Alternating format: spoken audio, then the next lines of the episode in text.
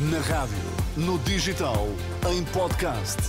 Música para sentir, informação para decidir. Notícias com o Pedro Mesquita. Costa apresenta cheque de 5 milhões na COP28 para o Fundo de Perdas e Danos e antecipa a meta da neutralidade carbónica. Advogados e solicitadores passam a submeter os pedidos de nacionalidade exclusivamente pela internet.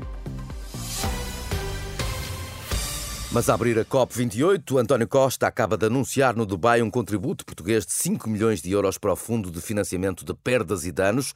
O primeiro-ministro discursou há minutos perante a Cimeira do Clima e assumiu no Dubai a antecipação em 5 anos da meta de neutralidade carbónica. Portugal está determinado a atingir as metas do Acordo de Paris e quero aqui anunciar que vamos mesmo assumir objetivos mais ambiciosos.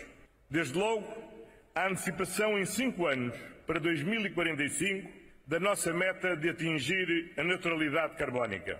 Excelências, o investimento em políticas sustentáveis tem um custo financeiro significativo e desproporcional nos países em desenvolvimento.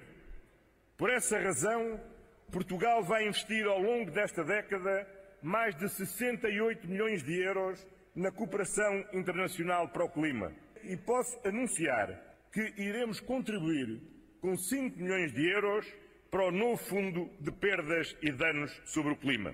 O anúncio de António Costa há minutos no Dubai, na Cimeira do Clima. Por cá, exclusivamente online, os advogados e solicitadores vão passar a submeter os pedidos de nacionalidade pela internet. Em comunicado, o Ministério da Justiça explica que a necessária plataforma online será lançada já em dezembro, com esperados ganhos de eficiência e de tempo.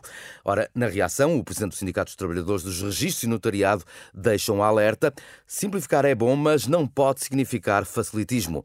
O processo tem de ser seguro, explica Arménio Maximino. A informática, o digital, até permite acrescentar segurança. Não podemos é facilitar. Simplificar não pode ser sinónimo de facilitar.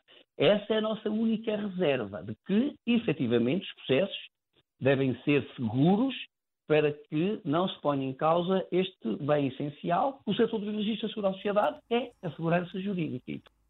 Pelas contas do Sindicato dos Trabalhadores de Registros e Notariados, estarão pendentes, nesta altura, cerca de 300 mil pedidos de nacionalidade. Quase metade das urgências a funcionar com limitações na próxima semana. 39 dos 83 serviços vão encerrar, pelo menos em alguns períodos, por falta de clínicos. A jornalista Filipa Ribeiro resume a seguir os principais pontos a vermelho no mapa divulgado pela Direção Executiva do Serviço Nacional de Saúde. Os serviços de obstetrícia e ginecologia continuam a ser os que apresentam mais perturbações no funcionamento. Entre domingo e sábado da próxima semana, há ainda sete vias verdes que não vão estar a funcionar em pleno. Entre elas o caso da Via Verde AVC do Hospital Viana do Castelo, que vai encerrar no domingo, no sábado e na noite de sexta. Os doentes serão encaminhados para o Hospital de Braga, que vai receber também os doentes do Hospital de Guimarães, que vai ter a Via Verde AVC fechada durante todas as noites da próxima semana. E à semelhança da semana passada, também o Hospital da Guarda mantém esta Via Verde encerrada. Já no Hospital de Leiria, a Via Verde Coronária vai fechar no sábado, os doentes serão encaminhados para Coimbra e no Hospital de Santarém, a Via Verde Coronária vai fechar no domingo, na noite de segunda e na noite do próximo sábado. A região de Lisboa e Valdouteiros continua a ser a que apresenta mais serviços, com limitações.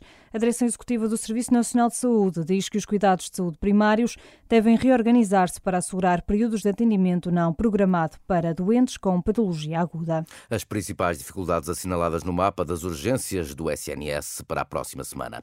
Operação Influencer, a Associação Portuguesa de Empresas de Comunicação admite avançar para a autorregulação do lobbying se o legislador não regressar ao tema depois das eleições de março.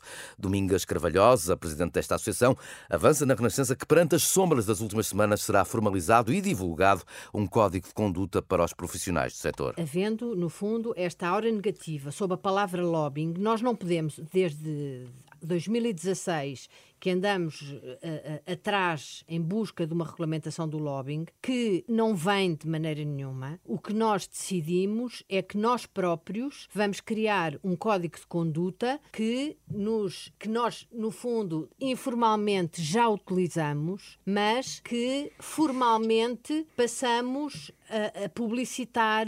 Passagem essencial do programa Em Nome da Lei para ouvir aqui na rádio depois do Jornal do Meio-Dia. No futebol, Sérgio Conceição está confiante na vitória do Porto este sábado em Famalicão. O técnico azul e branco antecipa ainda assim um jogo complicado, dada a consistência do adversário. É uma equipa que está cada vez mais, uh, mais sólida no, na primeira divisão, a dar passos uh, muito seguros, com jovens de grande qualidade que têm a terceira melhor defesa uh, da Liga. Enfim, espera-nos uma, uma tarde, fim de tarde dif, difícil em Famalicão, mas cabe-nos a nós termos argumentos e temos argumentos suficientes para, dentro desse, dessa dificuldade, a ir conquistar os três pontos, que é aquilo que nós, que nós queremos. O jogo Famalicão-Porto começa às seis da tarde, tem relato, claro, aqui na Renascença. Por agora, a bola fica nos pés de Carla Rocha. Bom dia.